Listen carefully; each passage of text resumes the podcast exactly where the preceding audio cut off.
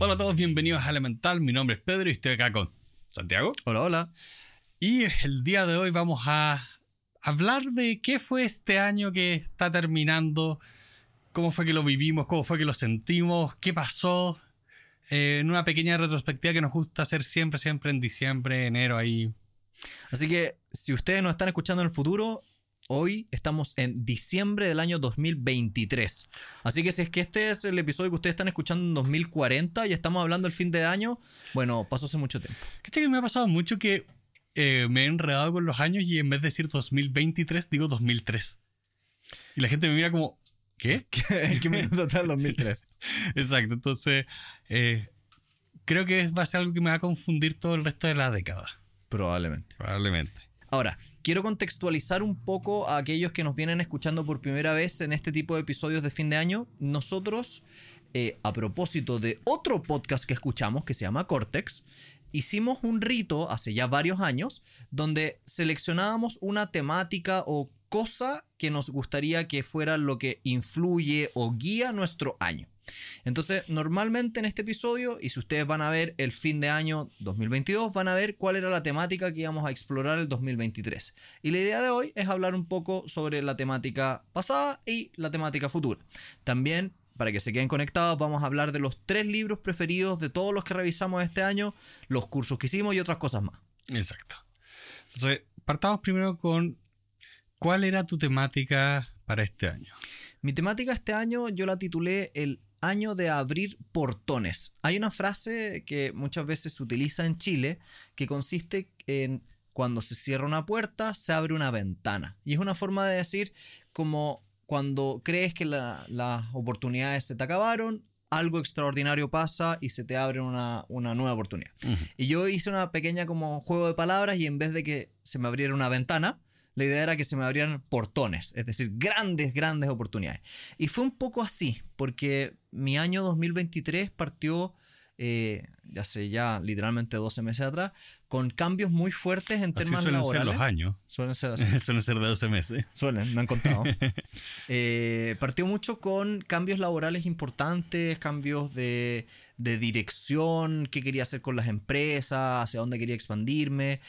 Y afortunadamente estoy muy contento de haber seleccionado ese- esa temática porque se me dio tal cual.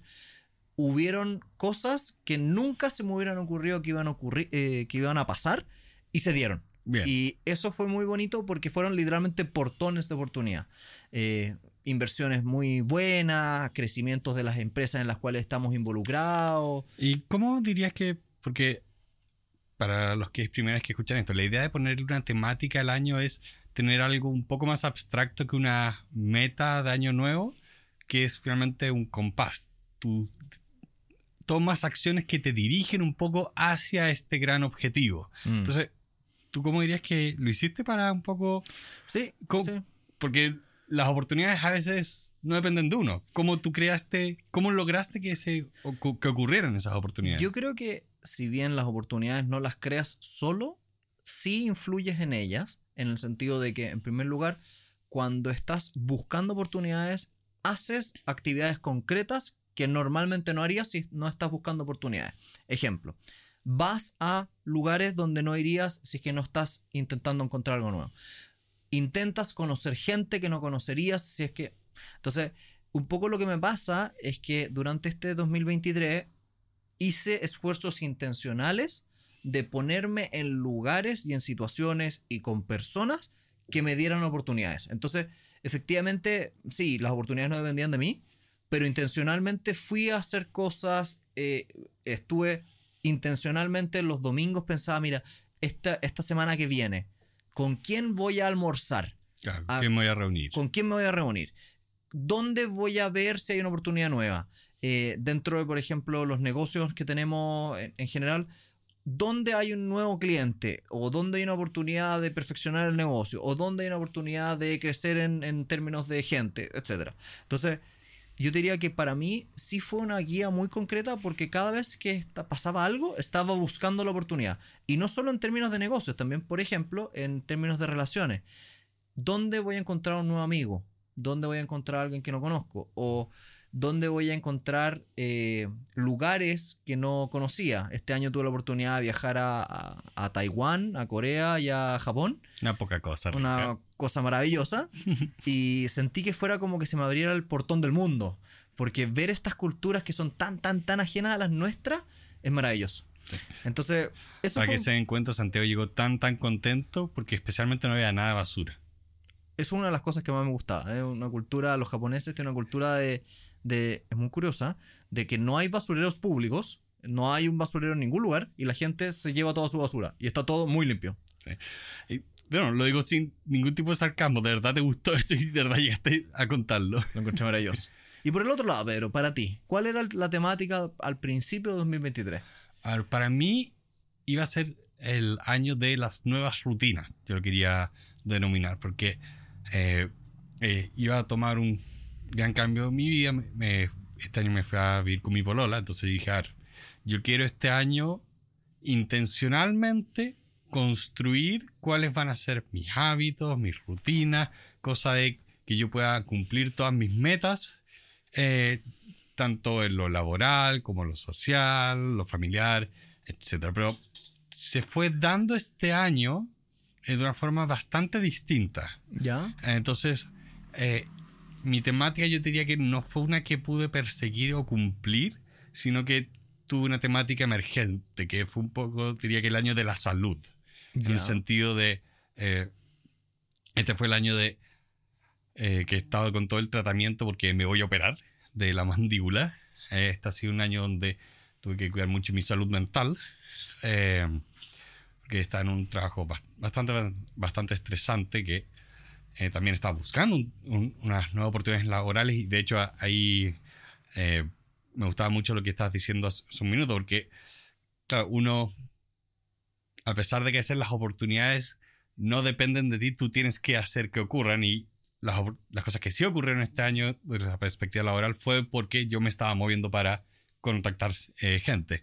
Eh, entonces, diría que para mí esa es un poco la, la temática, como de el autocuidado, Eh, porque estaba en estas situaciones difíciles a lo largo, de- a lo largo del año. Entonces, eso significa que a veces tienes que eh, ser más consciente de las cosas. eh, ahí rescato mucho los libros de Tal Ben Sahar y otras cosas de psicología donde te ayuda mucho a ser especialmente consciente de cuáles son las cosas que afectan tu salud mental. Cosa que tú dices como ya, salir a caminar. Intencionalmente salir a caminar todos los días. Y dices, ya, pero ¿qué, qué te afecta eso? No, afecta harto. Son todas esas pequeñas cosas que efectivamente se van sumando y que nos ayudan a manejar el estrés, la ansiedad, to- todas las cosas que a veces eh, ocurren porque nuestro entorno se pone, no, se pone difícil. Y ahí la pregunta es, ¿hay alguna intersección entre eh, la temática original, que es la creación de hábitos, con eh, la temática nueva, que es esto de la salud? Es decir, ¿creaste algún hábito para mejorar tu salud? Eh, diría que sí, pero no. Porque también mi intención cuando hablaba de crear nuevos hábitos significaba un poco adaptar la vida que yo tenía antes a esta nueva, nueva vida, lograr hacer las mismas cosas. Y eso es lo que no, s- no se dio. Eh, hay muchas cosas que yo hacía antes que ya no hago y cosas que antes no hacía que ahora sí hago. Y en una nota como más eh, positiva, creo que un buen aprendizaje que te tocó vivir más o menos forzoso tal vez, es que tal vez las temáticas pueden cambiar y los años, entre comillas, se pueden cerrar. Como que Sí. hay veces que nosotros cuando llegamos a fin de año pensamos en las metas, en quiero bajar de peso, en quiero hacer tal y tal cosa. Y muchas veces olvidamos que no hay nada de malo en estar en marzo y decir, esa meta ya no la quiero, quiero Sí, cambiarla. Ya no hace sentido. La temática es otra, voy a intentar otra cosa distinta. Y, y pasa mucho. A mí, por o sea, ejemplo, imagínate lo que ¿Mm? pasó con COVID. Estábamos todos, oye, este va a ser mi año y ¡pum! Pandemia. Ahora, sin ir a algo tan raro como una pandemia mundial, que teóricamente esperemos que no ocurra tan seguido, eh, a mí sí me ha pasado, por ejemplo, que, que creo que hay que ser a veces arbitrario al momento de considerar cuándo es tu nuevo año. Sí. Eh, estábamos justo ahora en unos episodios que van a venir un poquito más adelante en este podcast, estábamos leyendo un libro que se llama When, donde en uno de los capítulos el autor habla de la importancia de los como hitos o momentos o días que marcan las, las organizaciones y cómo efectivamente después del año nuevo la gente anda motivada o por lo menos en Chile cuando se acaba el invierno van todos al gimnasio. Sí. En- particularmente en Chile, para los que nos escuchan desde nuestro país en particular, desde las fiestas patrias, después del 18 de septiembre la gente va todo al gimnasio Por un verano sin polera. por un verano sin polera. y, y yo creo que nosotros deberíamos tener la habilidad para poder crear esos, esos hitos de manera arbitraria. Es decir, yo quiero que a partir del próximo año, todos los, no sé, 7 de marzo, marque un hito y a partir de esa fecha se marca el aniversario de me cambié de pega y por lo tanto las cosas cambiaron. ¿Tú sabes que me ayuda mucho a hacer ese tipo como de quiebres arbitrarios? El tema de tener un diario. Ujú. Porque el diario lo escribo todo- todos los días, pero también está la revisión de la semana. ¿Ya? Entonces, es como un metrónomo. Mi año tiene un ritmo que se va apuntando todas las semanas. Entonces, de repente, es ok, a partir de esta semana, cambio. Y pregunta tú, Por, por un tema de estar consciente del tiempo. ¿y ahí tu, tu diario de vida hace cuánto lo partiste? Porque el otro día estaba mirando mi Day One, que para todos los que están escuchándonos, esto no es eh, publicidad pagada, esto es genuino. Nosotros usamos una aplicación que se llama Day One, que a mi juicio es de las mejores de, De diario. de diarios de vida. Le estaba leyendo el mío y creo que tengo nueve años hacia atrás. A ver, Es creo, una locura. creo que tengo... eh, chu, chu, chu. Ah, bueno, puedo bajar esta revista hasta... La primera entrada, la primera vez que anoté algo fue el 2014. 2014, mira, también nueve años atrás. Sí. Yo, yo te habría dicho seis años atrás. Es loco porque yo también eso no... no nada. es loco Estaba, porque- estaba en una clase de finanzas. Es loco porque uno no se da cuenta lo que cambia con los años. Cuando nosotros tenemos el- la gracia de tener este como rito extraño de leer lo que hiciste hace años atrás, pero cuando uno tenía, no sé, casi 10 años menos de lo que tenemos ahora, éramos otras personas. Nuestros intereses, nuestras preocupaciones, nuestros conocimientos. Y, y yo creo que como no es normal que la gente tenga diarios de vida de hace tantos años y los pueda revisar, la gente no se da cuenta, pero desde cosas tan chicas como tu corte de pelo era estúpido hace 10 años atrás, a cosas más sofisticadas como tus sueños eran otros, o yo veo mi, mi diario de vida y lo que creía que iba a ser en 10 años más es total y absolutamente distinto a lo que hago ahora. Tiene Ah. algunas notas parecidas, pero muy poco. Te propongo, propongo algo. Mira tu primer primera primera cosa que guardaste en el day one. A ver. Ok. Es que me da risa el mío, porque son como tres líneas. Clase de finanzas, put y call. Charla cómo reducir la ansiedad y sentirse bien. Después, en la noche jugué LOL, pero se me pasó la mano y me acosté tarde. Esa esa es mi primera gran anotación en el, en el day one. Mi, mi primera anotación fue el 9 de julio del año 2013, hace 10 años atrás. Y dice prueba. y la primera entrada ya como real fue... eh, son unos apuntes de una clase sobre la propiedad intelectual. Qué curioso. ¿no? Hace literalmente 10 años atrás. No, y tengo, mira qué interesante, tengo extractos de varios libros que estaba leyendo en esa época. Claramente esto no sabía lo que iba a escalar porque tengo montones de, de extractos y esto no te permite hacer repaso espaciado. Claro. Eh, contexto. Otro tip para los que nos están escuchando, y esto también es muy personal de Pedro y yo. Una de las técnicas para mejorar tu memoria es repasar las cosas que estudiaste, leíste o hiciste. Y una muy buena forma de hacer eso es, por ejemplo, utilizando esta aplicación de celular o computador, donde tú pones un pedacito del libro y un año después te va a decir, en esta misma fecha, en este mismo día, esto decía tu diario de vida. Entonces, nosotros cuando recién partimos fuimos anotando los, las cosas que estábamos haciendo y escribíamos mucho. Y no esperábamos que 10 años Sí. después nos fuera a decir lo que ocurrió en ese mismo día, pero 10 años sumados. Por lo tanto, piénsenlo así, imagínense ustedes están leyendo esto y anotaron, no sé, 5 o 6 páginas de contenido, porque era un libro, y lo multiplican por Varios, 10 varios años, son 50 páginas. Eso no se puede leer en una mañana Sí. o en un día. Entonces, si van a hacer esta técnica que les estoy diciendo, mi, mi sugerencia eh, personal es máximo una plana. Sí. Oblíguense a. Bueno, yo ahora empecé a hacer resúmenes de los libros. eh, que creo que no, no es. eh, lo hemos mencionado antes en el podcast, pero los resúmenes los hace Santiago por lo general.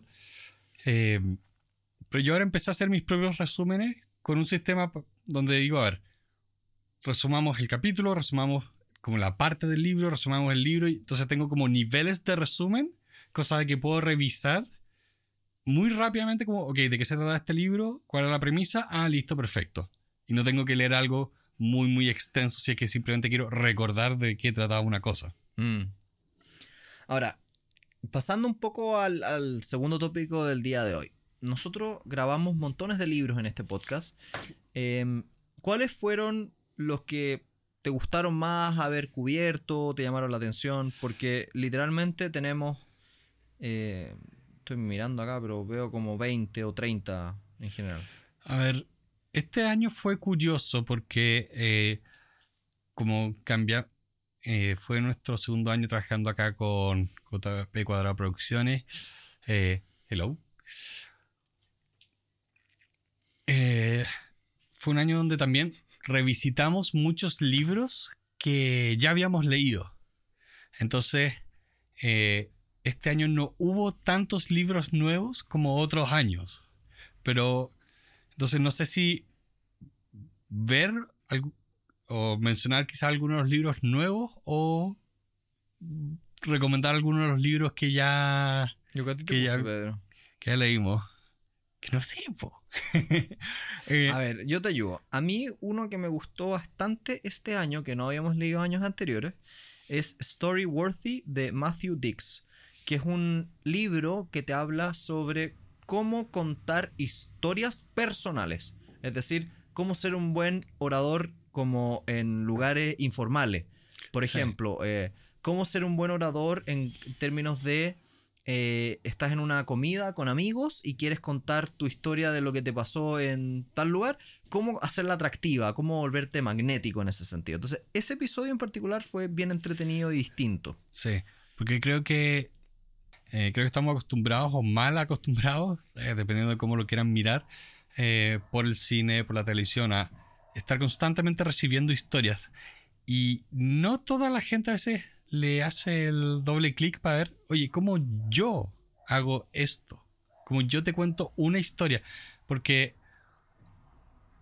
es muy distinto cuando estás viendo una historia en estos otros medios donde tienes múltiples actores que cada uno hace un personaje, pero cuando dices tú, cuenta un cuento, ¿cómo lo haces? Y yo pienso que hay disciplinas que sí ejercitan mucho esto. Eh, a nosotros nos encantan los comediantes que son expertos en contarte una historia de la forma más divertida posible.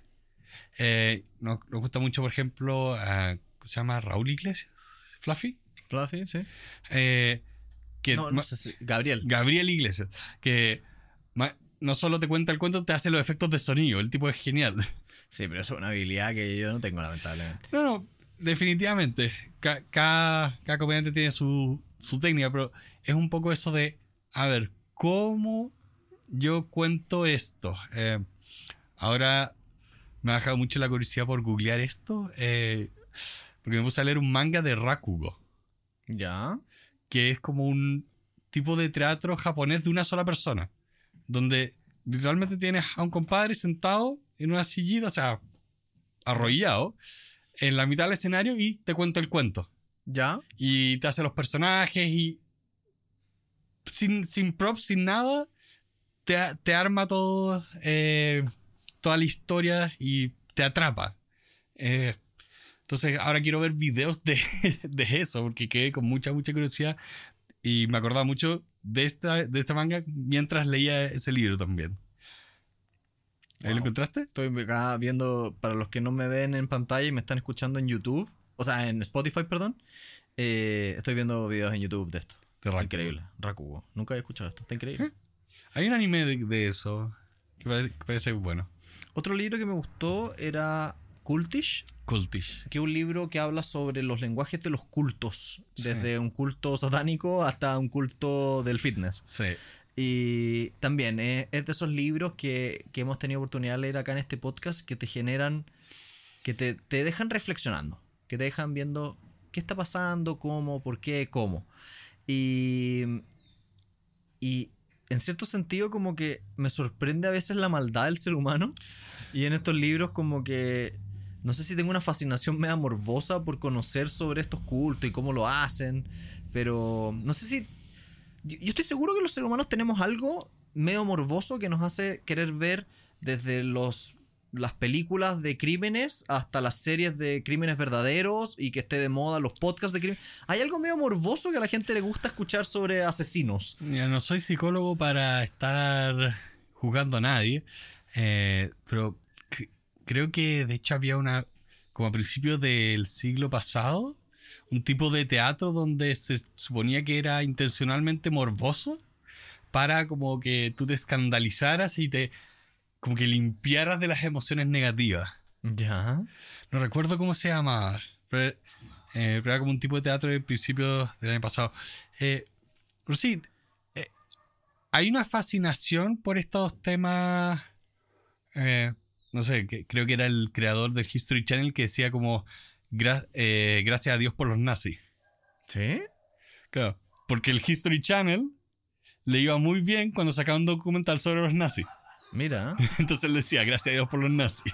Y el tercer libro que lamentablemente no le fue tan bien, pero a mí particularmente me gustó mucho porque me, me reencantó con la lectura miscelánea, es el libro de El navegador natural o El arte perdido de la navegación tradicional de Tristan Gully, porque es esos dos libros que cuando leímos acá en el podcast nos brillaban un poco los ojos porque eran cosas que no teníamos idea, que eran obvias de la naturaleza y que lo hacían súper interesante. ¿A ti cuál fue el tercer libro que más te gustó? Yo creo que antes que ese, yo quiero mencionar el, eh, Los grandes modelos mentales, volumen 3. ¿Ya? eh, porque, o sea, creo que eso es una serie muy buena de libros y es muy importante siempre tener en cuenta que, eh, como lo veíamos en el libro de amplitud, range, oye, trata de tener la mayor cantidad de formas de pensar, cosa que cuando te enfrentes a cualquier problema, no te atrapes por tener una solución, por buscar una solución única. Es un poco esto de, mira, si tienes un problema, saca tu caja de herramientas y ve si necesitas un martillo, un desatornillador o un taladro. No, tra- no trates de aplicar un martillo a absolutamente todo. Eh, entonces creo que esos libros son muy buenos para, de forma rápida y fácil, aprender mucho. De hecho, este, este año ese autor sacó un nuevo libro que... Acá Santiago busca en la gran biblioteca. que está creo que allá abajo tuyo, que lo vamos a leer evidentemente en el podcast, pero que ¿Cuál? habla de... No sé si... No, no alcanzo a ver de acá. Pero que habla un poco sobre cómo pensar. Así que atentos. Se viene. Oye, y mm, otro tema nada que ver. No. ¿Sí? ¿No lo encontraste? Bueno, Pedro, da lo mismo. Eh, No, porque no es deep work. No, eh, es de Shane Parrish. Que no sé dónde lo dejé, lo habré dejado otro lado. Bueno, no importa. Lo dejaste en otro lado. Bueno, y por último, yo diría que como el tercer gran highlight de este podcast que de, de recuerdo, de recuento del año es que lanzamos nuestros primeros cursos. Y Sí.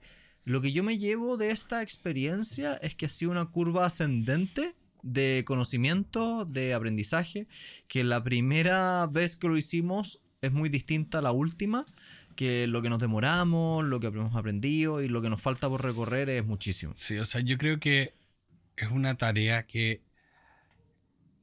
no, no quiero decir que subestima- subestimamos cuánto iba a ser, pero si pienso en las metas que teníamos a- cuando empezamos este proyecto de hacer cursos, teníamos meta- metas muy ambiciosas que la realidad un poco del día a día nos jugaba en contra. En el sentido de que, eh, tú y yo tenemos trabajos fuera del podcast. Eh, esto no es algo que nosotros podemos dedicarnos eh, el 100%, como decir, eh, sí, vamos a hacer un curso nuevo todas las semanas, todos los meses. Eh, tenemos estas, estas restricciones de tiempo. Entonces, fue bastante bueno en el sentido del aprendizaje de, oye, ¿cómo tienes que adaptarte para generar un proyecto nuevo cuando todavía es un proyecto paralelo, no es tu, no es tu oficio eh, principal? Sí. Em, y, también de la mano eso, de que a veces no es tu oficio principal, em, me quedo un poco también con la idea de que como no es nuestro oficio principal, muchas veces buscar ayuda es lo que hace la diferencia. Y si no hubiese sido porque teníamos a los expertos de JP Cuadrado, que son secos para hacer curso no hubiéramos obtenido el éxito. De hecho, si algún día ustedes están haciendo un podcast o haciendo un curso, ellos son sus personas. Les vamos a dejar los links en, en, las notas, pero, pero ellos son la gente. Sí. Eh, sí, porque. sí, porque realmente si no. Eh, o sea, nosotros desde tratar de hacer esto con versión video que no, no lo logramos porque no nos gustaba cómo quedaba, a poder hacer los cursos, o sea, nosotros hacíamos cursos en Loarne Ya Emprende sobre finanzas personales, o sea, no éramos nuevos a hacer cursos per se, pero el grabarse, editar, producir, todo eso eh, fue un mundo nuevo y yo quedé bastante contento con el resultado de que eh, logramos desde el primer curso llegar a una calidad que yo creo que la gente ya empieza a esperar de nosotros por lo que hemos logrado acá en el podcast, de que, oye, todos los años esto va mejorando. Entonces, no podíamos sacar un curso con la calidad de hace seis años. Sí. Que, no, no, ya, ya, ya nosotros subimos la barra.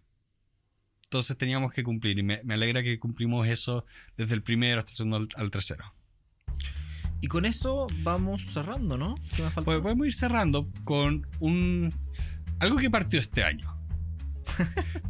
Eh, que en uno, de esos en esos momentos de amplia lucidez se nos ocurrió decir, oigan, si llegaron hasta acá y nos escucharon hasta este punto del podcast, déjenos un emoji. Así que hoy día les vamos a pedir que si es que llegaron a este punto del podcast, nos dejen un corazón. Sí. Porque los queremos. Y, eh, y un, fuego, un fuego artificial porque va... No, no, este capítulo no va a salir para Año Nuevo, pero... Un corazón. Un corazón. No se enreda. Un corazón. Ya, así que muchas gracias por haber venido el día de hoy. Les queremos, como siempre, mandar un caluroso abrazo. Invitarlos a nuestra página web elementalpodcast.cl. Ahí van a poder encontrar un regalito. Si ustedes llegaron hasta este punto, les hemos dejado descuentos de todos los cursos. Así que los dejamos más que invitados a ir, dejarnos corazones y hacernos eh, muy felices hasta el próximo año. Sí, esperamos que estén bien y que tengan una muy buena semana y un muy buen año nuevo. Adiós. Y mira para allá.